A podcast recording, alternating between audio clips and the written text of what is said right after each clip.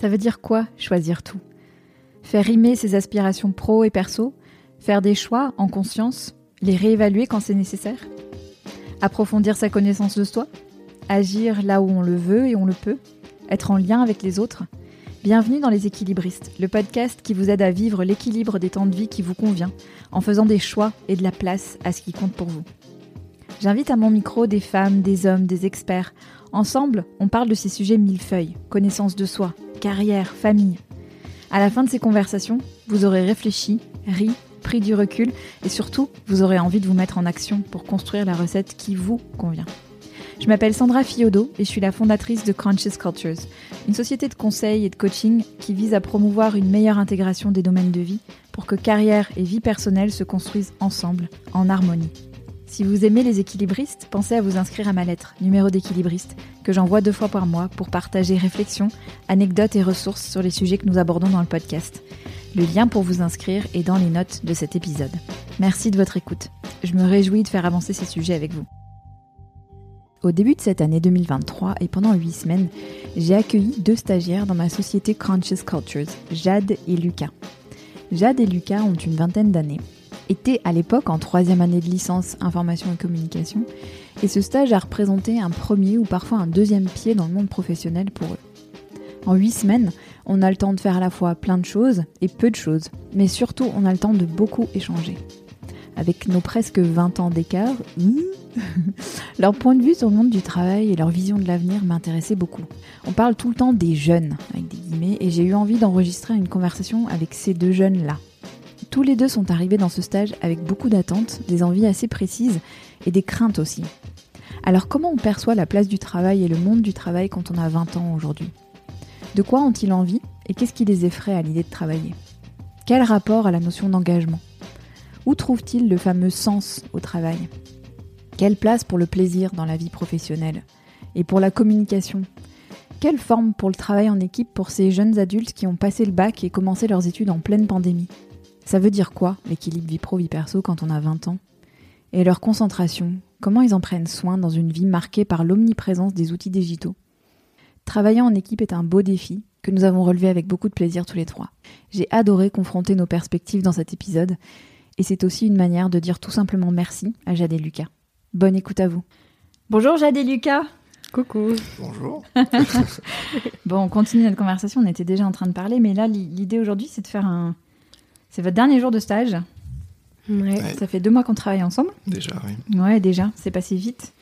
Deux mois que vous m'avez euh, accompagné euh, avec brio sur tout un tas de missions euh, pour les équilibristes et Conscious Cultures. Et j'avais envie, enfin, on, avait envie de parler de tout ce que tous ces sujets-là ont, créé comme écho chez vous, parce que c'est des sujets qui vous intéressent aussi à votre, à votre stade de vie. Peut-être vous pouvez commencer par vous présenter d'ailleurs. Est-ce que tu veux commencer, Jade oh, Je t'en prie, non, je te, le débat, je te laisse l'honneur là pour le coup. Je... bon, ben je commence. Alors, je m'appelle Lucas, j'ai 21 ans et euh, je suis en troisième année d'information et communication. C'est une licence à la fac. Mm. Et voilà, euh, comme un petit peu dans le même profil que Jade, chercher un stage euh, dans l'univers des podcasts, c'est quelque chose qui me plaît. Et voilà, je suis tombé sur, euh, sur les équilibristes. Mm. Donc me voilà ici. Et tu as un podcast, toi, Lucas? Et j'ai un podcast qui s'appelle euh, Chipote Podcast, mm. avec euh, mon meilleur ami qui s'appelle Charles. On a fondé il y a plus d'un an mm. ce podcast. Ouais, on en reparlera de Chipote, je pense. Ouais, ce serait cool. Et toi, Jade? Bah, Du coup, un peu pareil que Lucas, je suis à la fac à Bordeaux. pareil, dernière année de, de licence d'information et de communication. Sauf qu'à côté, c'est une double licence. Moi, je fais aussi de, de l'anglais. Euh, d'ailleurs, c'est assez drôle parce que finalement, j'ai réalisé qu'en commençant à écrire le rapport, que en fait, euh, bah, je parlais, je pouvais parler aussi de ma licence d'anglais, bah alors qu'à la base, en fait, c'est un stage d'infocom et j'ai trouvé ça hyper cool parce que c'était vraiment, je me suis dit, euh, quitte à faire un stage, autant que bah, qu'il y ait les deux, quoi. Et c'était le premier objectif, objectif que je m'étais fixé pour chercher un stage et au final j'ai trouvé ça dingue en écrivant. Donc alors que c'était pas du tout prévu c'était juste une fois qu'on a commencé à parler mm. enfin bref Et du coup, euh, voilà, pareil, mmh. attiré par l'univers des podcasts et tout. Puis euh, juste des équilibristes, de comment t'en parler, tout ça, ça avait l'air mmh. très intéressant. Donc, euh, donc on s'est lancé là-dedans comme ça, quoi. Ouais. Mmh. Il y a un, quelque chose qui était un point commun dans la première fois qu'on s'est parlé. si, si tant est qu'on puisse parler d'entretien, mais qu'on s'est rencontrés pour voir si c'était un bon match entre vous et, et, la mission que je vous proposais ici. Quelque chose qui m'a frappé dans vos discours à tous les deux, c'était l'expression d'une forme d'appréhension par rapport à la vie professionnelle qui vous attendait après. Nier, nier, nier. Petit rire gêné. Euh, ouais. vous voulez nous en dire un... ça, ça, représentait quoi pour vous? Est-ce que ça a évolué? C'était quoi cette entrée dans le monde du travail? Parce que là, donc troisième année, euh, donc encore deux ans d'études a priori? Normalement, ouais, la licence ça ouvre au master. C'est-à-dire si on mm. finit sur une licence pour entrer dans le marché du travail, c'est pas très intéressant. Mm. Donc ça ouvre vers le master. Ouais. Et, ça représentait quoi pour vous l'idée de le monde du travail avec un grand M? Moi, j'avais déjà un peu expérimenté, mais c'était à travers les jobs d'été, mm-hmm. ou juste bah, travailler deux trois mois. Euh, mais c'était quand même déjà un vrai métier en fait, mm-hmm. de pendant deux trois mois me plonger dans, dans une entreprise, etc. Là, c'était jamais dans le métier de la communication, mm-hmm. enfin jamais dans un métier qui était lié à mes études. Et là, c'était la première fois que vraiment je rentrais dans une entreprise qui était liée à ce que j'aimais faire en fait. Donc euh, une appréhension quand même puis euh, on, en parlera un peu après, mais euh, euh, une peur de d'être stagiaire en fait, une peur ah d'être d'avoir le bureau du stagiaire au fond de au fond de la salle et à devoir aller chercher un peu les cafés et faire les tableaux Excel toute la journée. Donc une appréhension par rapport à mon statut, je pense, de ouais, t'es qu'un stagiaire, de toute façon tu feras des boulots de stagiaire pendant tu vas faire ça pendant huit semaines, j'avais peur que ça soit long mm-hmm. et de ouais d'être cantonné à mon rôle de stagiaire. Et rôle de stagiaire, donc c'est à, à, exécuter, à faire des choses. Ouais, euh, c'est ça. Euh, enfin, moi, je voulais, quand j'ai fait mes recherches, je voulais une petite entreprise parce que je voulais justement cette relation euh, mm. avec la personne de l'entreprise. Je voulais pas être dans une structure où ils sont 200 et où j'en suis un parmi un roulement de stagiaires. Mm. Je voulais avoir quand même ce rapport humain avec la personne de l'entreprise. Le rapport humain, et est-ce qu'il y a une notion aussi de d'avoir la main, enfin, comment dire, de voir l'impact de ce que tu fais, c'est-à-dire de. Ouais. ouais. je voulais pas que juste mes missions, ça soit après, euh, ça s'envoie dans un dossier, que ce dossier soit il se perd, soit il est, euh, hmm. il est un peu mis, de côté, j'ai envie de dire. Hmm. J'ai envie de, ouais, de que ce que je fais, ça soit sur la réalité et que ça soit pas juste une tâche qu'on me donne à faire, quoi. Ouais. Ça, on va en reparler de la notion de réalité aussi parce que c'était un autre truc qui m'a frappé. Et toi, Jade, hmm. comment tu te projetais et comment, euh, enfin, ouais, ça, ça, voulait dire quoi pour toi, rentrer dans le monde du travail? Bah moi, je trouve que c'est assez particulier parce que le monde du travail, euh, enfin, c'est techniquement la, la, suite des études, donc tu es censé. Tu pars du principe que euh, c'est deux choses qui sont complètement liées, alors qu'en fait, euh, bah, dans nos études, on nous mêle jamais vraiment au monde du travail, c'est très théorique, en tout cas à la fac. Ouais. Donc je trouve que ça paraît hyper logique et hyper, dans l'esprit de tout le monde, hyper simple d'aller au travail, d'aller dans ce cheminement-là, alors qu'en fait, bah, c'est deux mondes hyper euh, différents et, c'est un truc, t'as l'impression que c'est un peu un chemin euh, un peu sinueux et au fond, t'as, je sais pas, n'importe quoi, t'as as la cascade et ben c'est la cascade, euh, c'est le mm. monde du travail, quoi. C'est mm. vers quoi tu dois, tu dois arriver et tout. Et en fait, moi, je trouve ça super flippant parce que bah, parce qu'on connaît des adultes qui travaillent déjà, on, sait et on voit souvent quand on nous en parle, bah, c'est pas toujours très rose, mm. c'est compliqué, c'est beaucoup de choses et des problématiques que nous on rencontre pas. Et du coup, juste pour ça, moi, ça me, ça me faisait peur, quoi. Mais du type, euh, qu'est-ce qui est compliqué? Qu'est-ce que Bah, je sais pas, mais déjà, je trouve que bah, de pas s'y épanouir, en fait, d'avoir des mmh. tâches que le travail, il y a l'aspect financier aussi qui est, bah, qui est forcément euh, indétachable de ça.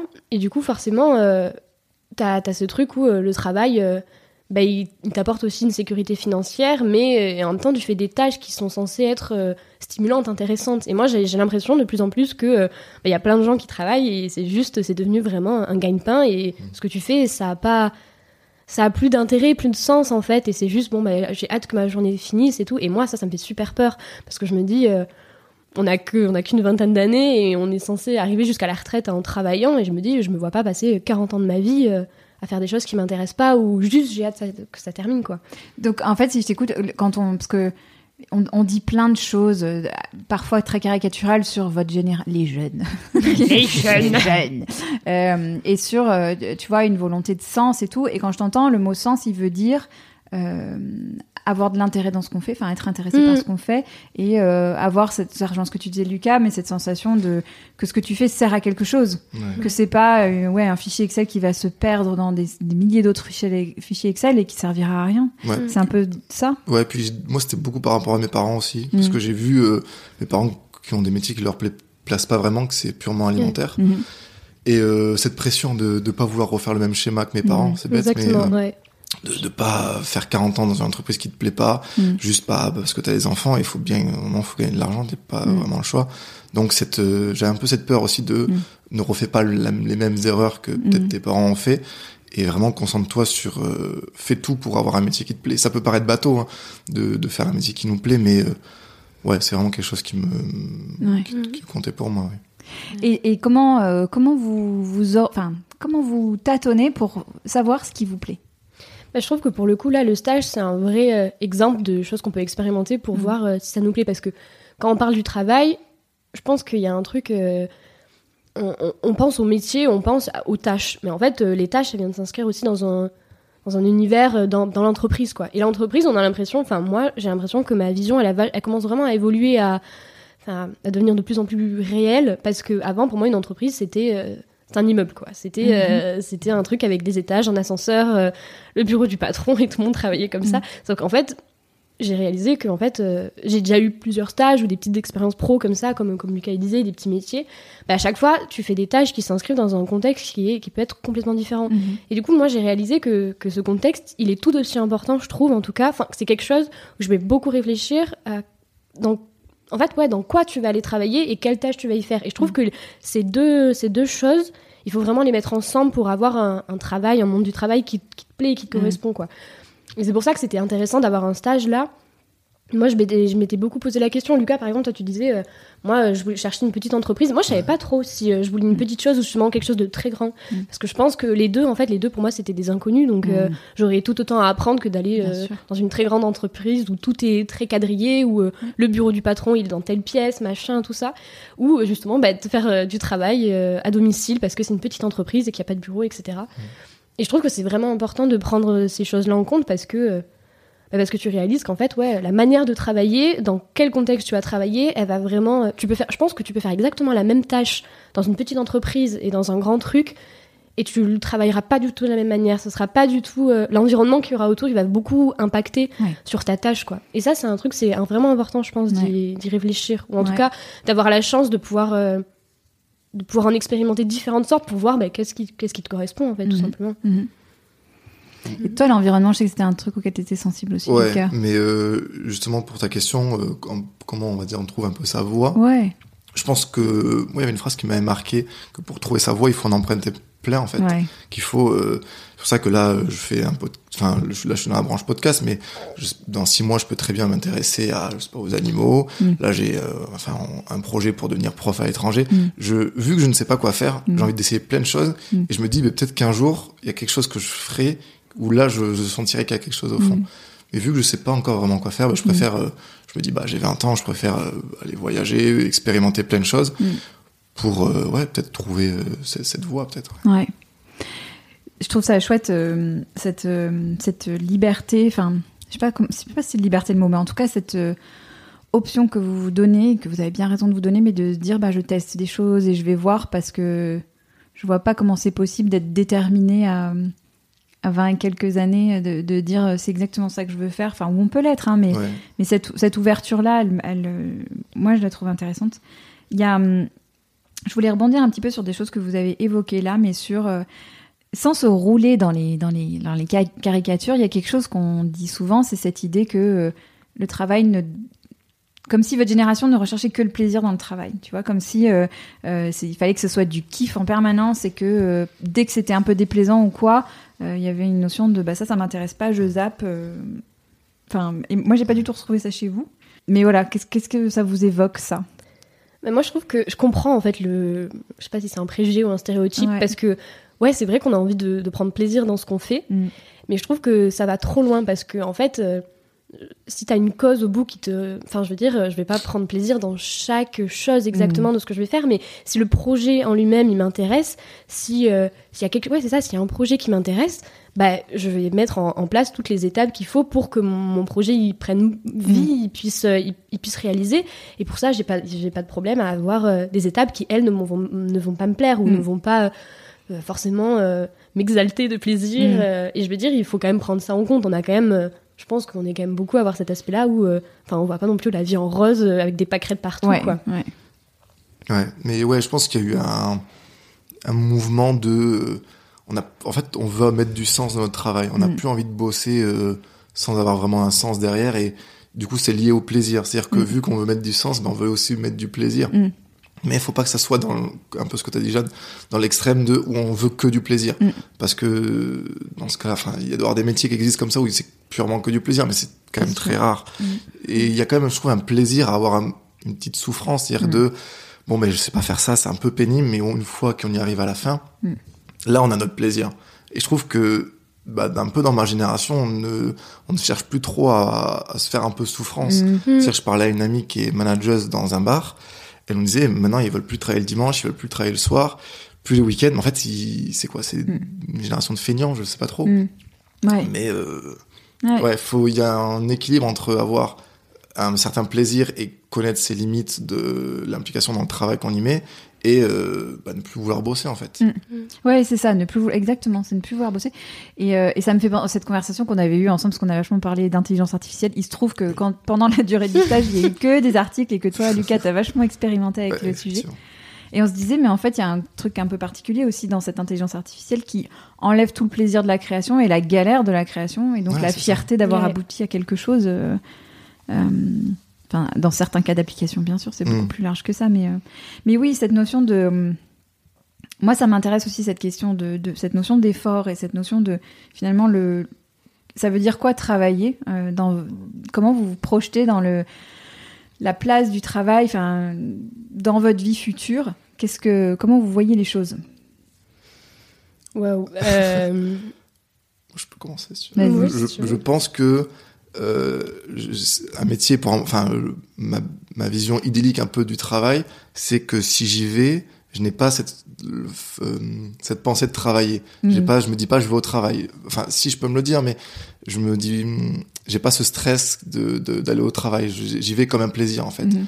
Après, ça peut être un peu piégeux, c'est-à-dire que si tu prends autant de plaisir à aller travailler, bah du coup, tu peux le faire que, enfin, tu laisses ce travail rentrer dans ta vie tout le temps et tu penses que qu'à ça Mm. finalement. Mais je veux, je veux, ouais, je veux pouvoir y aller sans stress et je veux pouvoir m'épanouir et euh, voir une évolution. Si euh, je, si je ne vois pas d'évolution à mon travail, ça me bloquerait, je pense. Mhm. Si je sais que je vais avoir ce, ce rôle à 20 ans et qu'à 35 ans, j'aurai le même rôle dans cette entreprise, ça, ça va me bloquer. Donc, euh, Ouais. ouais, je pense l'évolution. l'évolution Ouais, l'évolution. ouais alors peut-être que c'est comme ça qu'il faut que je formule ma question c'est peut-être plus euh, qu'est-ce qui fait que vous choisirez tel ou tel poste par exemple ou telle ou telle carrière? Moi, je pense qu'il y a cet aspect, ce qu'on disait depuis, depuis le début, je trouve qu'on tourne vraiment autour de, de ce truc de sens, en fait. On Mhm. veut vraiment donner. Je pense que quand on dit on veut donner du plaisir au travail, c'est plutôt on veut vraiment donner du sens, on veut donner euh, une vraie signification derrière, et du coup, pour ça, on va prendre plaisir à faire des choses. Moi, je le, je le ressens peut-être un peu plus comme ça, et du coup, me dis si peut-être tu as une évolution de poste qui te permet de, de donner encore plus de sens et de pouvoir euh, aider les gens qui. Peut-être que tu vas aider des gens à côté à, à donner encore plus de sens. Je me dis, il y a cette notion de partage et tout qui Mhm. peut où tu peux apporter des choses aux gens, pourquoi pas, euh, pourquoi pas changer, évoluer euh, dans ce truc-là. Mais après, même dans le stage, on en a beaucoup parlé. euh, Enfin, il y a ce truc où le travail dans la vie de, de tous les jours, dans une vie de, de famille ou juste ta vie à, à toi. Je pense que moi, pour le coup, j'aurais vraiment besoin de cloisonner les trucs. Mhm. Euh, je pense que j'aurais besoin d'aller travailler quelque part. euh, Mm. je dis pas de faire euh, 20 minutes de voiture tous les matins, mais au moins d'avoir une pièce chez moi pour me dire, euh, bah là, là, je travaille, là, j'ai cet objectif à mettre, euh, à mettre en route, et bah, du coup, je le travaille ici. Et qu'une fois que je ferme la porte, bah, j'en parle plus, et Mm. que je pense que c'est important d'avoir des heures où, euh, Mm.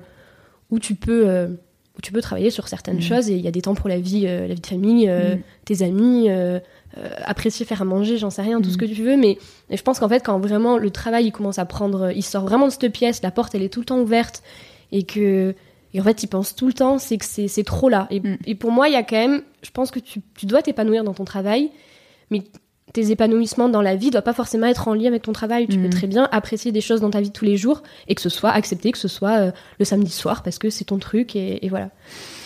J'ai une dernière question sur le sens, parce qu'après, je voudrais euh, réagir à ce que, des Mhm. choses que tu as dites là, euh, Jade, mais est-ce que le, le sens, il doit forcément être lié à une cause vertueuse Tu vois, est-ce que.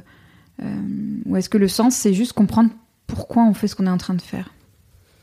Ouais, je pense se, se sentir utile à quelque chose. Ouais. Dans ce sens, c'est l'utilité. C'est-à-dire que euh, j'ai n'importe quoi, si je donne, si je deviens prof à l'étranger, je, je sens que je suis utile à quelque chose, Mm. j'aide des gens, et Mm. là, je peux avoir la gratification derrière. Mm.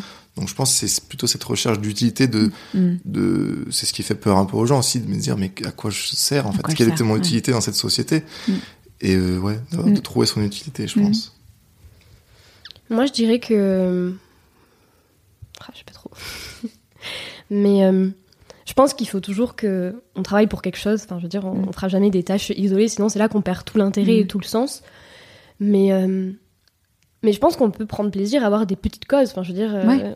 aujourd'hui, demain, enfin, forcément, j'aimerais travailler pour un monde meilleur. pour, pour le- la place des femmes, ou des, des- des grosses théma- thématiques, entre guillemets. Mais à côté de ça, euh, bah, un petit truc qui peut changer euh, mon allée, euh, mon quartier, Ouais. euh, mon pâté de maison, bah, si ça a du sens pour moi et que, et que ça peut changer des choses, en fait, ça, ça, c'est aussi très pertinent et ça a Mhm. sa place aussi. Mhm. Et je pense que c'est ça aussi, on attend tellement à de gros changements Ouais. dans la vie et tout, Mhm. qu'en fait, bah, il faut prendre en compte aussi qu'il y a des petits changements qui sont tout aussi impactants et tout aussi gratifiants et qui ont leur place et qui méritent vraiment d'être faits. Et, et, bah, du coup, tu me fais une transition avec un autre sujet, mais qui était euh, celui de, de l'état du monde et, et de, voilà, de, de ce qui se passe aujourd'hui dans le monde, des gros enjeux euh, euh, auxquels vous allez être confrontés. On va tous être confrontés, mais votre génération plus longtemps encore Ouais. que la nôtre. Euh, Qu'est-ce que ça crée chez vous, ça? Est-ce que est-ce qu'il y a une anxiété particulière par rapport à ça, ou est-ce que vous vous dites, ben, c'est notre monde, on essaie d'y agir? Enfin, comment, c'est quoi votre approche? Bah, je sais qu'il y a beaucoup de gens, ils ont une énorme anxiété sur ça. que c'est vraiment de la peur, quoi. C'est vraiment. Ouais, ils sont terrifiés par le monde. euh. Moi, j'ai pas trop ce regard-là. Je me dis, enfin, peut-être que. Je sais pas, peut-être que je suis pas assez affolée, mais. euh, Mais je me dis, bah, le monde, il est tel qu'il est. Enfin, Mhm. de toute façon, il est comme ça et on fait face à des choses qui sont pas faciles, mais on n'est pas les premiers non plus. Enfin, je veux dire, euh, je me mets à la place de ma grand-mère. euh, elle, elle a connu le. Enfin, elle a grandi dans un monde qui se relevait après la Seconde Guerre mondiale. Ouais. Enfin, il y avait aussi des enjeux. Je veux dire, on n'est pas les- la première génération à, à rencontrer des, des choses sur lesquelles il faut rebondir. Mais, euh, mais je pense que c'est des challenges aussi. Il faut, Mm. euh, enfin, les choses elles sont comme ça et il faut, faut essayer justement de, bah, de mettre des actions qui peuvent euh, changer les choses ou, ou nous aider à mieux évoluer dans ce monde-là, quoi. Mm. Euh, moi, bien sûr que j'aimerais beaucoup travailler pour des, des grandes causes, pour des choses qui me tiennent à cœur, parce que je me dis, euh, là, t'as vraiment envie de t'impliquer dans ce genre de choses. Mais, euh, Mm. mais ouais, ouais, je sais pas. C'est pas le premier moteur. Non, Mm. enfin, c'est pas, en tout cas, moi, j'ai pas cette, cette, Ah ouais. cette vision de peur, quoi. D'accord. Euh, Ouais. ouais. Et toi, Lucas? Moi, je suis plutôt partagé. J'ai à côté où, ben, par exemple, là, quand tu parles de notre monde, moi, je voyais le ch- réchauffement climatique, par exemple. Mm. Et je me dis, j'ai un côté de moi où j'ai envie de me battre pour ça, parce que, bah, un peu comme tout le monde, j'ai pas envie de voir euh, Ouais. l'endroit où je vis, euh, enfin, se détruire. Mais euh, des, des fois, je me dis à quoi bon, quoi? Genre, par Mm. exemple, je me dis à quoi bon aller euh, trier mes, mes déchets quand je, je sais pas, j'ai fait un voyage en, en Thaïlande et tu vois que les rivières, c'est rempli, enfin, c'est pas un cliché, que c'est rempli de, de, de déchets, que après tu vas avoir un bateau plus loin qui déverse des déchets. Tu te dis à quoi bon, moi, tous les matins, aller mettre ma petite poubelle, enfin, ma petite bouteille dans un, dans un, dans une poubelle et de, de changer des verres en plastique chez McDo pour mettre des verres, enfin, je me dis, ah, certes, c'est un, peut-être c'est pour donner l'exemple, je pense, pour donner l'exemple à ces pays qui sont un peu plus en retard, euh, comment ils devraient agir, mais des fois c'est un peu décourageant, je trouve, Ouais. de, de vouloir se battre contre un, contre un monde un peu qui défile comme ça, que ce soit euh, l'environnement ou la société. C'est, je trouve, que c'est même plus épuisant qu'autre chose, de me Ouais. dire, bah, moi j'ai pas envie de, j'ai pas envie de vivre euh, comme ça, j'ai envie de vivre un peu en marge de la société, ça, mais en fait, c'est un combat tout le temps, en fait. Mm. Donc des fois, t'as juste envie de te laisser un peu porter, Mm. d'avoir, euh, je sais pas, c'est bête, mais ta maison avec ta famille Mm. et un boulot qui te plaît, ou juste, bah, c'est triste, mais avoir un peu une vision un peu égoïste, où tu penses qu'à toi, que Mm. euh, aller vouloir te battre un peu tous les jours pour au final que ça change pas. Mm. C'est, je suis tranché un peu entre les deux, on va dire. Justement, le, le côté euh, enfin, égoïste, euh, ou je sais pas si c'est le bon mot, il n'y a pas de jugement en tout cas dans, quand je l'emploie, mais Mm. ce côté euh, ben, se se fermer ou versus s'ouvrir. Moi, il y avait quelque chose qui m'a.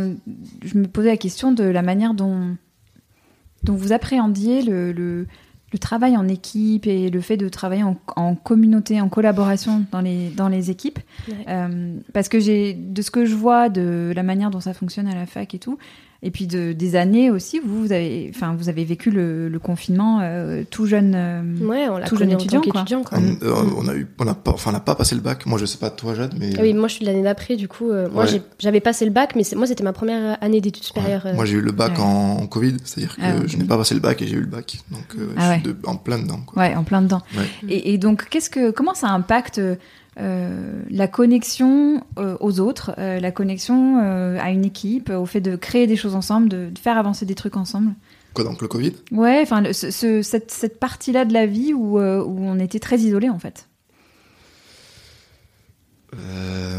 Moi, je pense que ça remonte un peu plus loin. Mhm.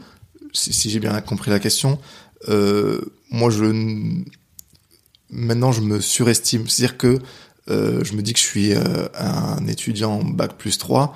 Je n'ai- C'est triste, mais j'ai pas envie qu'on me parle comme de la merde, si je peux Mhm. dire dans le Mhm. podcast. Mais euh, parce que j'ai vécu une expérience où j'ai fait une seconde professionnelle en boulangerie-pâtisserie, Mhm.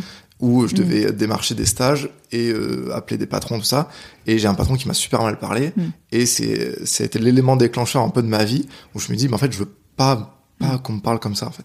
Je veux pas être dans une atmosphère où, où je suis un bon à rien, où je, je veux être, euh, en fait, je veux m'entourer de gens qui sont bons pour moi. Mhm. Donc, par rapport au, au Covid, euh, tout le monde a été très recentré sur soi-même. Ça a Mhm. été beaucoup de questionnements aussi pour moi, de Mhm. me dire, bah, finalement, qu'est-ce que je veux, avec qui je veux être. Mhm. Et je me suis, je me suis dit, en fait, je, c'est ça, c'est je veux, je veux pas me faire du mal à moi m'investir avec des gens qui en valent pas la peine. Donc, euh, s'ils veulent travailler avec moi et que moi aussi et que les deux s'accordent et que ça se passe bien, il y a pas de souci. Mais moi, j'ai j'ai plus de peur en fait de dire que ça me va pas. Mm. C'est-à-dire qu'avant, peut-être, j'avais peur de me dire, euh, bon, bah c'est mon patron, je peux pas ouvrir ma gueule en fait. Mm. Mais là, j'ai pas- ça me plaît pas, ça me plaît pas. Mm. J'ose le dire, je pense. Mhm. Je me souviens qu'on a eu cette conversation. euh, ah, C'était là que ça chose. qui avait donné l'idée de faire le podcast, mais parce que je me disais, c'est justement euh, des choses que peut-être d'autres générations, en plus dans le secteur euh, que tu évoques, qui est un secteur quand même ouais, structurellement ouais. violent et, enfin, en tout cas, ag- assez agressif, quoi. Mais peut-être des choses que des générations précédentes acceptaient sans trop sourciller, mais Ouais. où- et je te demandais euh, justement, est-ce que, enfin, l'engagement par rapport à ça, tu m'avais dit, mais moi, je suis exigeant en fait. Ouais, maintenant je suis exigeant. Vraiment, je, je me dis, mais même par exemple pour les jobs d'été, qu'il y a tellement des entreprises qui recherchent des, des salariés, des, des, Mm. des saisonniers pour ça, que maintenant c'est à moi de choisir. Peut-être Mm. c'est un peu, bah, du coup, égoïste de me dire que, mais je cours, je, c'est triste, mais j'ai presque envie que ce soit eux qui courent à moi, que pour moi avoir le choix, que moi me dire, bon, ben, enfin, à quoi bon aller faire, euh, je sais pas combien de temps de service, des heures sup pour pas être payé, pour avoir les pourboires, que chez le voisin, je peux avoir mieux et avoir une meilleure Mm. condition de travail. Mm. Maintenant, j'ai ce choix, en fait. Mm. Et le fait d'être- de, de faire des études et de- d'essayer de, d'être de plus en plus diplômé, c'est pour avoir ce choix. Ce choix de, de dire non, en fait. Mm. Peut-être que les générations d'avant n'avaient pas parce que bah, c'était normal d'avoir un, de trouver un travail à 20 ans pour ensuite avoir une vie stable. Moi, non, je veux avoir ce choix de me dire, bah, je fais ce que je veux et je m'entoure avec les gens que je veux, quoi. Et ça, et ça, je pense que, tu vois, dans le fond, euh, c'est ce que tu, cette exigence dont tu parles, c'est une exigence de respect, ce que tu Mm. évoques là. Euh, et l'exigence, ça va dans les deux sens aussi. Donc, tu vois, on peut se dire, ben, en, en retour, qu'est-ce qu'on peut exiger, euh, tu vois, et, et, et qu'est-ce que, quelle est l'exigence que toi t'acceptes aussi? Oui. Ouais. Et ça, ça t'évoque quoi? De quoi? Eh ben ça, qu'est-ce qu'on peut exiger en retour, par exemple, tu vois, ou mais euh, de, de moi ce que Ouais, je peux donner en retour ouais. mais c'est justement que je vais être impliqué c'est Ouais. que si euh, je suis quelqu'un bah forcément qui me respecte Mm. qui met en valeur mes compétences Mm. moi ça me donne encore plus envie de me donner à fond encore plus envie de de bien travailler puis euh, on travaille toujours mieux avec des personnes qui nous inspirent un peu que ça soit bah, au lycée on va toujours écouter le prof qui est inspirant que le Mm. prof qui crie beaucoup alors que c'est deux choses contradictoires Ouais. mais euh, ouais, c'est. Ouais. Je pense que si on l'environnement au travail, on est avec des gens qui nous respectent, qui nous considèrent Mm. et qui nous inspirent, bah là, euh, tu peux être un simple salarié ou un, seul- un simple stagiaire, bah tu vas faire un travail incroyable, tu peux faire un très beau travail. ouais. Le, la balle est dans le camp des, des dirigeants, des leaders. Ouais. Ouais. Et toi, Jade, ça t'inspire quoi Euh, bah, du coup, pour en revenir à tout ce qui était Ouais. sur le groupe, Ouais. euh, moi je trouve que c'est vraiment. euh, Enfin, je sais pas, je pense quand, par exemple, quand on fait les CV et tout, on nous dit souvent de, de mettre qu'on est capable de travailler en groupe et tout, Mm. comme si c'était quelque chose d'anodin et de super simple et tout. Mm. Alors que je trouve que travailler en groupe, c'est très compliqué dans le sens où, bah, il y a plusieurs composantes. Il y a toi, donc toi, tu maîtrises plus ou moins ce que toi, tu es capable de renvoyer, ce que, tu sais ce que tu peux faire. Et puis il y a les gens à côté où tu contrôles pas, quoi. Et du coup, il n'y a pas cette notion de contrôle qui est quand même euh, bah, la base quand tu travailles tout seul avec ton truc. Tu... Mm. C'est toi qui poses tes pas tes propres contraintes, parce que mm. forcément, il y a les empreintes de, de, la mission et tout ça, mais mm. c'est toi qui vas choisir le temps que tu vas passer dessus, tout ça. Alors que quand tu travailles en groupe, bah, travailler avec les gens, c'est pas toujours facile. Et je trouve que c'est super intéressant parce que tu peux faire des trucs absolument incroyables. Enfin, moi, j'ai des souvenirs de. Quand j'étais en D8 on avait fait, euh, on avait un projet tutoré. Donc, en gros, c'était euh, une, entreprise extérieure qui faisait une commande euh, pour, pour que nous, on ait de l'expérience et eux, en échange, bah, ils avaient une mission moins chère, quoi. Globalement, c'était ça. Et les groupes avaient été imposés. Et du coup, au début, j'étais dégoûtée parce que j'étais pas avec mes copains. le sujet, il m'intéressait pas. J'aurais adoré travailler dans un autre truc qui m'intéressait plus. Je trouve dommage d'ailleurs qu'on n'ait pas choisi le sujet, mais je trouve ça bien qu'il nous ait imposé les groupes parce que bah en fait euh, on s'est retrouvés dans des vraies conditions quoi. J'ai travaillé avec des gens avec qui j'aimais pas forcément travailler, avec qui on n'avait pas du tout la même manière de travailler et qui n'étaient pas au début on pensait complémentaires. Mm. Et en fait, ben, on a réalisé que bah il n'y a pas juste le travail, quoi. Il y a vraiment cette notion, ce que tu disais tout à l'heure aussi, de respect, quoi. Euh, mm. Moi, je vais respecter ta manière de travailler, mais c'est important aussi que tu respectes la mm. mienne et que euh, toi, tu vas travailler comme ça, ben moi, je travaille comme ça, ben il y a tout ce dialogue qui va se mettre en place qui concrètement va pas être utile sur euh, ce que tu vas rendre sur le travail final, mais qui va t'apprendre vachement sur, bah, sur le groupe, sur l'autre personne, et qui va te permettre de, comprendre comment faire un travail encore mieux, en fait, avec toutes ces composantes et toutes les capacités de tout le monde, quoi. Et même si je trouve que c'est une étape qui est super dure et qui peut être, euh, qui peut s'arrêter là, parce que des fois, il y a des gens, ils n'ont pas envie de faire d'efforts, euh, et je dis pas que moi j'en fais pas, mais c'est vrai que je pense que quand tu es dans cette, dans cette dynamique-là, c'est que tu as envie d'avancer, quoi. Donc, tu es mm. prête à faire des concessions avec d'autres. Il y en a qui le font pas forcément, mais à partir du moment où tout le monde fait son petit bout de chemin, je trouve que le travail d'équipe, il peut être, euh, il peut être génial, quoi. Et c'est dans ce genre de moment que vraiment, je trouve, euh, l'équipe, elle a un vrai sens, quoi. Mm. Tu, prends vraiment le meilleur de tout le monde, t'acceptes que euh, il faut accepter aussi les critiques des autres parce que c'est pas toujours facile. On est les premiers à vouloir critiquer les autres, mais accepter les critiques, c'est dur. Mais c'est ça qui fait que, au final, t'as un projet qui a vraiment du sens, quoi. Ouais. Et je sais que quand on travaille ensemble, moi, je vous ai souvent poussé aussi là-dedans. Je vous ai poussé parce que parce que je trouve que c'est un, je trouve que c'est presque un des plus des enjeux les plus importants aujourd'hui mm. dans dans le travail parce que parce que justement les outils, euh, enfin on est dans une ère euh, de télétravail euh, où chacun et c'est ce qu'on a expérimenté ensemble, hein, mais où chacun est chez soi et où il y, y, a plein d'enjeux de, de bah, de faire vivre les gens ensemble pour créer des choses. Enfin, à chaque fois qu'on a brainstormé tous les trois, on a sorti des trucs qui mm. étaient incroyables, qui étaient bien mieux que ce que chacun d'entre nous individuellement avait pu trouver. Euh, donc ça, c'est un truc qui est, hyper important. Et mm. lié à ça, je voulais qu'on parle aussi d'autonomie parce que euh, on a tout de suite mis en place un cadre. Enfin, on a testé un cadre qui a plutôt bien mm. marché, mais qui était très autonome, enfin avec beaucoup d'autonomie. Euh, parfois, je me suis demandé si vous avez pas mis trop d'autonomie, enfin trop de pas assez de cadre. Donc ça, c'était c'est vraiment des questions aussi sur lesquelles on ajuste. Mais euh, moi, enfin, l'autonomie, c'est quelque chose que je trouve hyper important. Euh, et en même temps, quand est-ce que l'autonomie ne se transforme pas en, quelque chose de bah, d'individuel? Comment on fait quand même fonctionner le collectif? Mm. Et donc, parfois, euh, comment est-ce qu'on crée des horaires communs où on se retrouve quand même ensemble? Parce que vous, vous avez pris beaucoup de liberté et, c'était une bonne chose. Comment, qu'est-ce que ça vous évoque tout ça? Mm. Moi, ce que je trouve hyper intéressant, c'est que quand on pense à autonomie, des fois, directement, on va penser à ouh, les vacances, ça va être. Euh, bon, mais c'est bon, je suis chez moi, si je veux prendre un livre, si je veux aller voir des amis, euh, let's go, quoi. De toute façon, on s'en fiche, ils ne seront jamais, quoi. Sauf qu'en fait, ok, il y a peut-être des gens qui pensent comme ça, et peut-être qu'on a pensé comme ça à certains moments, mais ce qu'on pense pas en autonomie, c'est que, bah, du coup, on a une pression, quoi. On a ce truc où. Euh, bah, on a quand même un rendez-vous demain à des choses à présenter et bah, les choses elles vont pas se faire en claquant des doigts quoi. Mm. Et du coup, ça nous pousse à avoir une certaine euh, une certaine comment dire qu'on appelle ça euh, rigueur ouais c'est ça une rigueur euh, avec soi et on est seul juge de notre rigueur à soi quoi et je trouve que ça c'est super important et ça peut vraiment t'apprendre pour plein de trucs de la vie mm. parce qu'en fait bah, là t'es face à tes trucs quoi tout seul et c'est à toi de de faire en sorte que ton travail où on t'a laissé libre de faire mm. bah tu fais ton truc quoi et je mm. trouve que tu peux vraiment retirer que du positif parce que parce que justement, tu auras travaillé dans ton coin, tu auras testé des manières de travailler toi tout seul. Et c'est génial parce que bah, tu peux voir que moi j'ai testé bon j'ai un petit appartement j'ai genre un petit appartement non pour euh, pour un étudiant ça va mais j'ai 25 mètres carrés. Mm. j'ai testé tous les endroits euh, de mon 25 mètres carrés euh, et en fait j'ai réalisé que là où j'étais le mieux c'était sur mon canapé mm. dans une position pas très académique.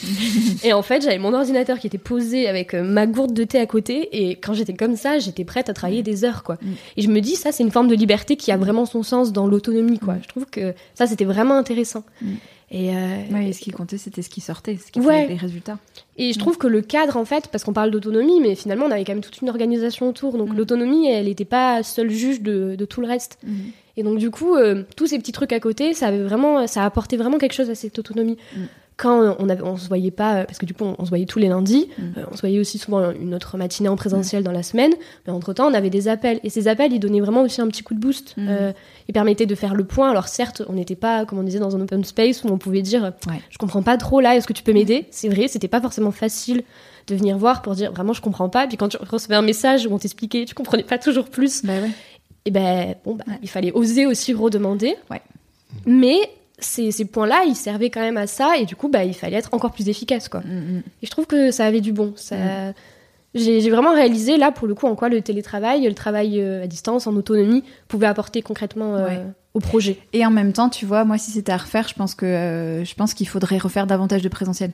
Parce que typiquement, des moments où vous étiez coincé, euh, c'était pas évident forcément de le remonter en temps réel, euh, alors que quand on est ensemble, enfin, le cadre il est particulier. Vous êtes quand même en apprentissage, en formation, mm. enfin, euh, mine de rien. Après, il y avait aussi le. Mm. Moi, ce que je me disais, c'est des fois j'avais des, des, trucs qui coinçaient, mm. mais je me dis on en parlera en présentiel. C'est-à-dire que j'avais, je me suis dit, là j'ai mes missions à faire, il y a une mission qui coince, je, je, la laissais un peu de côté et je me concentrais beaucoup sur les autres missions en attendant de, de mm. laisser un peu cette mission qui coinçait mmh, se rétablir après. Ouais. je faisais comme ça aussi souvent. Et toi, Lucas, justement, tu, euh, je sais que toi, tu travailles mieux le soir, par exemple. Tout à fait. Ouais, moi, je suis beaucoup plus euh, actif en fin de journée, début de soirée. Je sais pas pourquoi, parce que les conditions font que c'est peut-être plus tranquille, donc je suis plus apte à travailler. Et du coup, on parlait tout à l'heure de travail d'équipe. Mm. Ça peut parfois un peu pêcher concernant mm. le travail d'équipe parce que je sais pas euh, si vous, vous travaillez plus euh, en après-midi, moi le mm. matin. Enfin, déjà par exemple le matin. Euh, des fois, il peut y avoir un certain décalage. Mm. Donc, je pense c'est peut-être qui a manqué durant ce stage. Je pense si on aurait pu encore être meilleur, savoir de ma part, ça aurait peut-être plus communiqué plus tôt mm. sur mes habitudes de travail. Et, et aussi d'où l'importance d'avoir bah, nos jours en présentiel. C'est-à-dire que même si j'aide le matin, enfin elle est le plus du matin et moi le plus le soir, le fil de la semaine, c'est pas si grave que ça, mm. tant qu'on travaille. Mais c'est bien d'avoir des jours dans la semaine où on a quand même, on met notre productivité tous ensemble, les trois, pour euh, ouais, faire un travail à trois et, sortir des projets qu'on n'aurait peut-être pas pensé euh, individuellement. Ouais. Et c'est ça un peu le défi de cette période, de cette période où on, on, essaie d'individualiser au maximum l'expérience de travail. C'est un peu l'enjeu en ce moment de comment est-ce qu'on crée un monde du travail où, euh, où les gens peuvent fournir leur meilleur travail finalement. Euh, comment est-ce qu'on crée un socle commun, quoi, où on arrive à se retrouver et où finalement euh, c'est que les résultats qui comptent? Parce que quand on est au bureau, on voit pas ces fluctuations. Ça, les, lise d'une certaine manière parce qu'on doit faire. Euh, enfin, on va pas décider que tout d'un coup on n'a plus envie de travailler pendant deux mm. heures et puis voilà. Enfin, il y a une sorte de conformité qui se crée où on, on, se modèle à ce qui se passe autour de soi. Mais comment est-ce qu'on n'arrive à délivrer des résultats, parce que c'est que ça qui compte en fait, c'est que ça euh, qui, qui, qui au final est important. Euh, et peu importe finalement qu'on soit du soir ou du matin, pourvu qu'on trouve des, des, plages communes. Mmh. Ouais, je pense que c'est le plus important. Et hum, il y a une caractéristique hyper particulière de votre génération, qui est que vous êtes né avec les réseaux. Enfin, vous êtes né avec Internet et vous êtes né avec les réseaux sociaux. Mhm. Et je déjeunais l'autre jour avec un ami et on se disait, oh là là, qu'est-ce qu'on est content de pas avoir, euh, qu'est-ce qu'on est content de pas avoir eu tout ça quand on était ado ou jeune adulte. Euh, ça veut dire quoi euh, Ça représentait quoi pour vous ça, de, de, naître avec, enfin, de, de connaître, de pas connaître de monde sans réseaux sociaux? Ouais. Bah, moi, je pense que bah, j'ai grandi dans les années 2000 du coup, mais mes parents sont sont assez un peu à l'ancienne, un peu old school et et du coup, je pense que mon enfance, elle ressemblait plus à une enfance des années 90 qu'à une enfance des années 2000 euh, assez classique, quoi. Parce que je vois, euh, mes parents, ils étaient quand même assez euh, effrayés par cette montée de la technologie. Enfin, je voyais, nous, on n'avait pas, on n'a pas eu de télé super tard. Enfin, mm. je crois que la première, ma mère m'a raconté ça d'ailleurs la dernière fois. dans quel contexte on a eu la télé Donc, il faut savoir qu'on habitait dans une vieille grande maison et il y avait un au, grenier, vraiment.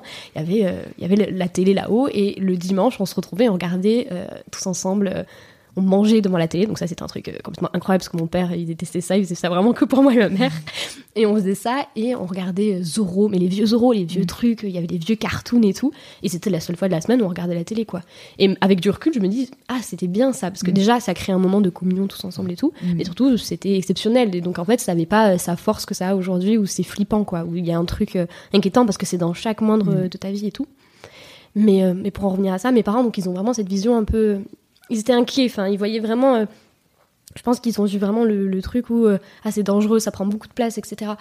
Euh, et, du coup, bah, j'ai souvent été un peu en décalage vis-à-vis des autres, où j'avais pas forcément les mêmes objets technologiques en même temps que tout le monde et tout. et je leur en voulais. franchement, à l'époque, c'était, c'était, ça pouvait être source de, d'engueulade un peu quoi. Mhm.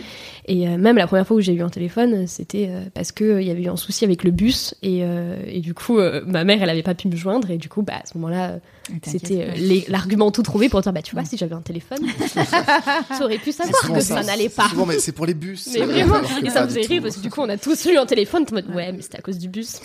non mais pour en revenir à ça donc c'est marrant mais comme on disait tout à l'heure avec Lucas, on étudie les sciences de l'information et de la communication. Donc euh, déjà, c'est hyper intéressant dans le sens où c'est quand même une science, il y a quand même euh, toute une réflexion autour de ça.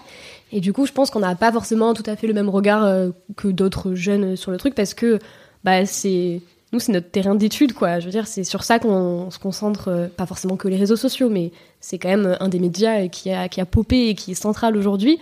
Donc on les étudie beaucoup et surtout, on, on nous pointe souvent du doigt bah, quelle va être quelles sont les limites, quelles sont les mhm. peurs et quelles sont euh, les dépendances que tu peux créer mhm. vis-à-vis de ces trucs-là. Et donc du coup, c'est super intéressant parce qu'on a un regard, un, regard qui est peut-être un peu plus éloigné que euh, qu'une dépendance adolescente sur les réseaux quoi qu'on peut avoir aujourd'hui. Euh, et c'est ce que je trouve hyper intéressant, c'est justement de voir qu'est-ce qui fait peur et qu'est-ce qui est inquiétant et du coup tu peux potentiellement l'étudier et faire en sorte que ce soit mieux adapté ou comment l'encadrer, etc. Mhm. Donc ça c'est intéressant. Donc euh, je pense qu'on a un regard, euh, pour en revenir à ta question initiale, on a, c'est sûr qu'on n'aura pas du tout le même regard que vous, mais euh, le fait d'avoir grandi dedans, on, voit aussi le positif. Mhm. vous, vous voyez peut-être plus le monde avant, le monde sans, donc qu'est-ce qui était tout positif sans mhm. ça. mais nous, on peut voir aussi tout ce que ça nous a apporté. Enfin, on a une source de connaissances qui est quand même gratuite. Enfin, il faut mhm. quand même voir ce genre d'aspect-là. des vidéos YouTube où tu peux apprendre tout n'importe quoi. Et ça, c'est quand même génial. Enfin, moi, hier, quand je dis hier, c'est la semaine dernière, j'ai appris euh, à faire du crochet grâce à YouTube. je me dis, c'est mmh. génial, quoi. Mmh. J'avais besoin de personne, j'ai appris ça dans mon coin et j'étais super fière d'avoir fait mes, mes six nœuds, alors que c'est un truc de, de grand-mère où normalement tu fais ça avec tes livres. Tu me donneras ton site parce que je vais apprendre à crocheter. je te ferai des petits tutos. non, mais du coup, c'est chouette. Il peut y avoir, il y a vraiment énormément de négatifs et c'est très intéressant à étudier, mais il faut aussi garder le, tout le positif qu'il y a parce qu'il il est clairement là, quoi. Ouais, mmh. ouais. Et toi, Lucas, le rapport au réseau euh euh, Moi, je suis tombé très vite, très tôt dedans. C'est-à-dire mm. que j'ai eu un ordinateur très tôt. Mm. Euh, je pense même mon premier ordinateur, je devais avoir quand même 13 ans. Donc c'est quand même assez tôt hein, pour un ordinateur. Et ben, moi, j'ai baigné dedans, en fait. Je suis un enfant d'Internet. C'est-à-dire que tous les codes d'Internet, j'ai vécu avec. En fait, je pense que j'ai même construit un peu ma personnalité via Internet, les gens que je regardais, que ah, qui peut-être je jouais, ça, j'ai construit ma, ma personnalité autour de ça. Et euh, bah, en fait, j'en ai tiré beaucoup de positifs quand même. Ça m'a beaucoup, bah, ça m'a aidé à me construire. Et euh, même maintenant, en fait, je, je, je m'intéresse qu'au côté, on va dire, un peu positif, parce qu'il y a mhm. tout un peu n'importe quoi mhm. sur Internet. Mais euh, j'en tire vraiment positif, je, je m'en sers pour apprendre des choses, pour essayer d'élargir mes connaissances. Justement, comme tu disais déjà, on peut apprendre tout et n'importe quoi, euh, aussi de la façon un peu de tout et n'importe quoi, n'importe qui peut apprendre n'importe mhm. quoi. Mais en fait, le fait d'avoir grandi avec ça, maintenant, j'arrive mieux à distinguer ce qui est, euh, on va dire, du fake ou pas. Mm. C'est-à-dire que euh, je, vu que je connais les codes, je sais ce qui est bon pour moi, mm. euh, ce que je peux en tirer dans Internet. Donc, euh, donc voilà. Et le rapport avec le travail de tout ça? Euh... Tu sais qu'on parlait. Ouais, ouais j'ai une, une, vision un peu euh, moi, j'ai le film Ready Player One, je sais pas si euh, Non. t'as vu, mais c'est ça m'a beaucoup marqué. C'est ce film de, je sais plus qui, Steven Spielberg, je crois, Mm. où il fait un espèce de film science- science-fiction avec un casque de réalité virtuelle, Mhm. où la personne est plongée dans un univers parallèle. Alors, je vais, je vais pas dire que je pense que le futur va être ça, mais je, je commence à voir des petites brives que maintenant on voit dans les, qu'on, avant on voyait dans les films un peu dystopiques, Mm. qui Ouais. viennent dans notre réalité. Mm. Et en fait, ça bouleverse tout. Mm. Comme euh, le téléphone, comme Internet a bouleversé, euh, par exemple, là, les facs qui avant écrivaient sur le papier, maintenant plus personne n'a du papier en fac. Ouais. Et bien là, maintenant, c'est un peu le tour des intelligences artificielles où tout le Mm. monde en parle énormément en ce moment. Mais je me dis, à quoi bon contrer ça en fait? C'est c'est les facs essaient de le contrer. Peut-être maintenant les entreprises vont aussi s'y intéresser et se dire bah non, tu vas pas faire ce rapport avec l'intelligence artificielle, tu vas le faire toi-même. Mais tu peux pas en fait. Tu peux pas contrer ce, cette Mm. avancée technologique et cette révolution. Ça, j'ai envie de dire aux facs, ça ne sert à rien de le contrer. Mm. Ça avancera même sans, déjà là, sans elle quoi. en fait. Mm. Donc, euh, je suis d'un côté assez content parce que je me dis qu'il y a des tâches qui, j'appelle ça un peu des tâches de robots, c'est-à-dire des tâches qui pourraient vraiment être réalisées par des robots et euh, où c'est vraiment une, une pénibilité à enlever. Mais d'un côté, on, on avait cette discussion de, Ouais. bah, ça perd un peu d'authenticité. Mhm. Quand on voit que maintenant un livre peut être écrit par une intelligence artificielle, lu par une intelligence artificielle, et la couverture aussi designée par elle-même, Mhm. ça perd un peu de magie. Donc j'ai ce côté où je me dis putain c'est fou quand même l'avancement que ça avance, mais d'un côté ça fait un peu peur aussi. Ouais. Et, et par rapport aussi au. Je sais qu'on a eu ce- cette conversation à plusieurs reprises aussi pendant le stage sur euh, la concentration. Ah oui. Euh, ouais, justement, moi, c'est, je pense, le côté un peu négatif de Mhm. fait d'être né avec euh, tous ces réseaux autour de moi et cette, cette, euh, cet univers, c'est que euh, maintenant, je pense, que j'ai des problèmes de concentration, Mhm. surtout quand j'essaie de lire, par exemple, quand Mhm. j'essaie de lire, euh, va falloir vraiment que je mette le téléphone de côté et que je me force. En fait, c'est ça, c'est presque plus fort que moi. Je suis obligé de d'éteindre le téléphone et de presque de le cacher sous le lit pour devoir me concentrer sur un livre. Et même quand je le fais pas et que j'ai le téléphone à côté de moi et que je lis, eh bien, il suffit juste que j'ai une petite notification pour ensuite me perdre des heures dedans et me dire, oh, c'est bon, j'ai lu le chapitre, je le ferme. Alors qu'en fait, non, j'ai aimé ça. Mm. C'est juste que je me suis fait attraper l'attention si facilement que bah, je me suis fait piéger à cause de ça. Mm. Donc je pense que c'est, c'est comme tout. Faut, il y a énormément de positifs à en tirer dedans, mais il faut quand même connaître ses propres limites et, Ouais. ouais, et ça. Et des garde-fous peut-être à adapter. Ouais, aussi. peut-être, Oui, ouais. c'est Ouais. ça. Mm. Je pense que c'est important de mettre des. Bah, c'est comme tout en fait. Tout euh, comme ce qu'on disait tout à l'heure. euh, moi, ce qui m'inquiète avec euh, toutes ces intelligences artificielles, c'est qu'aujourd'hui, c'est pas du tout encadré. T'as- ça arrive comme ça et c'est vrai que tu peux l'appliquer à tout. Enfin, tu vois, ce qu'on disait la dernière fois, il y a des rapports qui peuvent être notre rapport de stage. Demain, si on veut, on demande à une IA de Mm. l'écrire et il sera en mode alors, Alexandra, aujourd'hui, nous avons fait ça. Moi, je trouve ça très terrifiant. J'ai plus. peut-être parce que je suis, j'allais dire une vieille, mais j'ai plus, j'ai l'impression d'avoir le discours de ma mère quand je dis ce genre de truc, mais je vois plus le mal des choses que le bon Ouais. des choses, Mhm. mais je, ça veut pas dire que j'ai forcément un regard hyper négatif des, des trucs, sauf que c'est souvent vrai, mais je me dis, quand tu vois du mal, c'est qu'il y a des trucs à interroger, quoi. Il y a quand même, euh, il y a quand même des, des choses à mettre en place. Et ça veut pas dire que le projet en lui-même, je le trouve nul. Je trouve que ça peut vraiment, comme tu disais, il y a des trucs qui peuvent être vraiment améliorés grâce à certains outils. Ce, ce soit tout. On disait tout à l'heure euh, l'accès à l'information. Alors c'est sûr que quand tu donnes l'accès à l'information d'un enfant de 13-14 ans, bah, il y a quand même des choses auxquelles bah, je pense que tu n'as pas accédé à cet âge-là parce que tu as d'autres choses à voir avant, en fait, qui sont très intéressantes et qui font partie de ta construction euh, dans la vie. Mais il y a d'autres choses auxquelles il va pouvoir avoir accès et qui sera euh, vraiment euh, significativement euh, importante pour sa construction quoi. Mais c'est c'est comme pour tout, si tu mets pas de barrière, si tu mets pas une sorte d'encadrement, un moule, euh, ça, ça peut ça peut venir euh, rogner euh, la moindre aspect de ta vie et comme tu disais sur la concentration, c'est c'est mortel quoi. Ouais. Ouais. Ouais. Ouais, c'est, mortel. Mais euh, votre réponse va potentiellement être totalement biaisée après huit semaines à travailler un peu sur le sujet quand même. Mais ça m'intéresse de savoir ce que ça veut dire pour vous, cette notion d'équilibre euh, vie pro, vie perso, équilibre des temps de vie, ce qu'on veut. Euh, parce qu'on le voit dans les baromètres, quelles que soient les générations, c'est de plus en plus, a priori, un critère de choix de poste, enfin en tout cas quelque chose que les gens ont en tête quand ils réfléchissent à la manière dont ils se projettent dans leur carrière. Ça veut dire quoi pour vous, l'équilibre Toujours le même blanc. Je peux y aller si tu veux. Allez, vas-y, Alors, cette fois, c'est moi. Je me suis... oh, voilà. Euh, moi, quand on parle d'équilibre euh, vie pro, vie perso, le premier truc auquel je pense, c'est euh, le travail. Parce que, comme on disait au début, euh, moi, le travail, c'est source d'angoisse, quoi. C'est vraiment un truc. Enfin, c'est un truc auquel on n'a jamais touché et dans lequel on est forcément destiné à aller. Et du coup, je trouve que c'est super angoissant, quoi. C'est ah, c'est marrant que tu le dises comme ça. On, on, y est destiné et on n'y a jamais touché. C'est ouais, mmh. inquiétant dit comme ça. Bah ouais, parce qu'en fait, tu as l'impression que même si tu veux pas travailler et en fait ça t'y attend ouais enfin je veux dire en fait toute la vie toute la société c'est pas ce qui t'attend. c'est super clair. Mais c'est moi j'ai vraiment une image comme ça parce que t'es obligé d'y aller. Enfin aujourd'hui on voit tous les trucs sur les réformes des retraites et tout.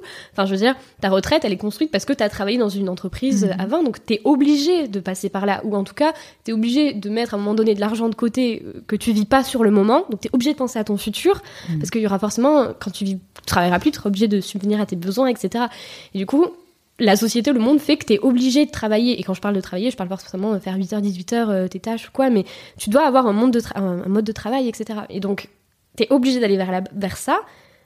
Et, et c'est pas interrogeable en fait, c'est comme ça. C'est une des seules choses, je pense, dans la vie qui est euh, tout tracé. quoi. Aujourd'hui, on peut remettre en question un milliard de choses, mais ça, euh, ça si tu passes à côté, enfin, tu peux. Je sais même pas comment tu peux, sur une vie entière, ne pas le faire. quoi. Mm. Donc je trouve ça assez intéressant et, flippant parce que euh, bah, ça va être l'une des plus gros paramètres de ta vie et, euh, et comme on disait, on n'y a jamais touché, etc. Donc je pense que c'est vraiment important d'y mettre du sens et comme on disait avant, qui, qui, qui un but quoi. Mais du coup, pendant ces, ces, ces, semaines de stage avec toi, on a vu que euh, bah, on peut y ajouter cette notion d'équilibre qui fait que bah, en fait, le centre de ta vie, c'est pas obligé que ce soit le travail en fait.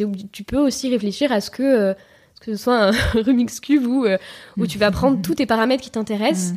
tout, euh, je sais pas, euh, moi par exemple, j'adore aller en montagne, j'adore voir la neige, c'est des choses qui me, qui me vident et je peux repartir sur quelque chose d'après, et eh ben je peux mettre ça dans mes paramètres et choisir que bah, je, vais, je vais faire en sorte que cette phase, et eh ben, cette semaine-là, elle coïncidera avec ça, et que mon travail, il prendra telle place, que qu'il faudra faire des choix en fait, tout simplement, et que du coup, tu vas venir faire une sorte d'organisation qui va te permettre de de mettre en avant et de vivre ce qui te de, faire en sorte que tu t'épanouisses en fait tout mhm. simplement à travers tous tes trucs. Et euh, et ce truc où, euh, on a toujours eu cette vision euh, le travail et le reste autour ben, je trouve que c'est ça qui fait peur en fait. Parce qu'en fait tu peux totalement t'épanouir dans ton travail mais ça veut pas dire qu'à côté toutes les choses elles, vont disparaître. En fait mhm. je pense que c'est ça qui nous nous fait peur quand on parle de notre génération où on mhm. va avoir du plaisir dans le travail c'est parce que on n'a jamais vu le travail ce que c'était. Donc forcément vu que c'est quelque chose qui va être majeur, moteur dans notre vie, il faut forcément qu'on s'y épanouisse. Donc c'est pour ça qu'on met du plaisir dans le travail. Alors qu'en réalité, on peut faire un travail qui nous plaît.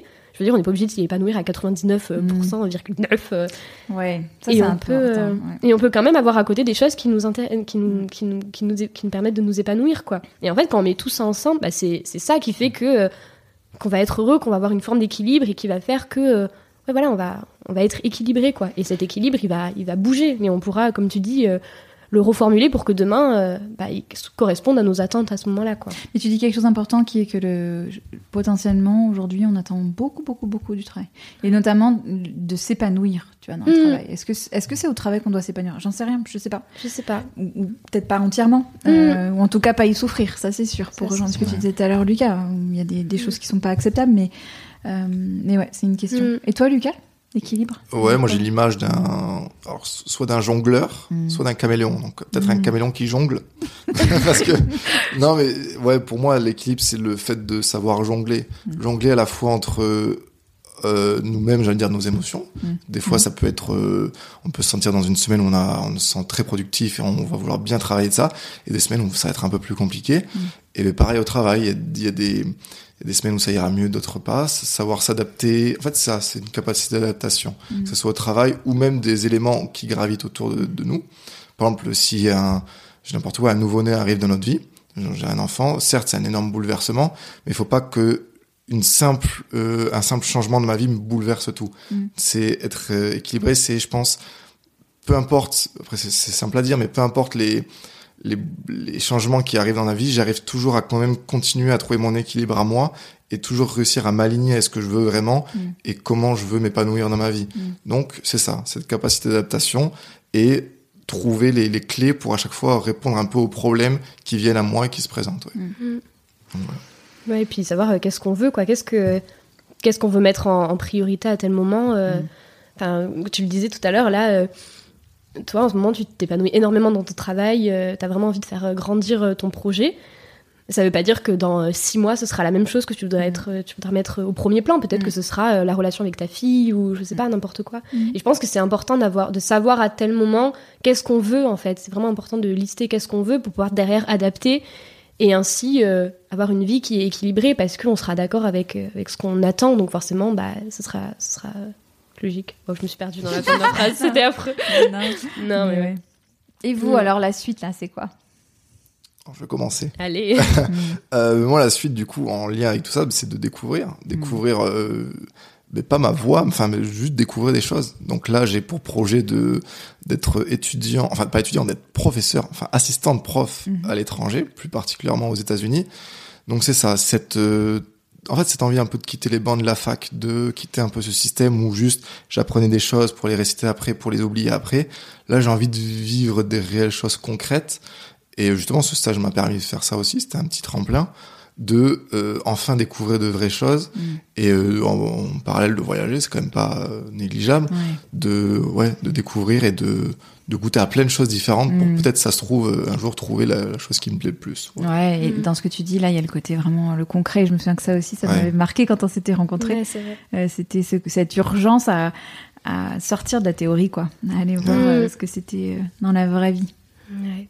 Oui, parce qu'il y a plein. Enfin, moi, j'adore la théorie. Je pourrais euh, passer ma, ma vie à lire des livres de théorie, euh, de trucs euh, complètement abstraits qui concrètement ne Mhm. servira à rien à part pour montrer ma science dans certaines conversations. Mhm.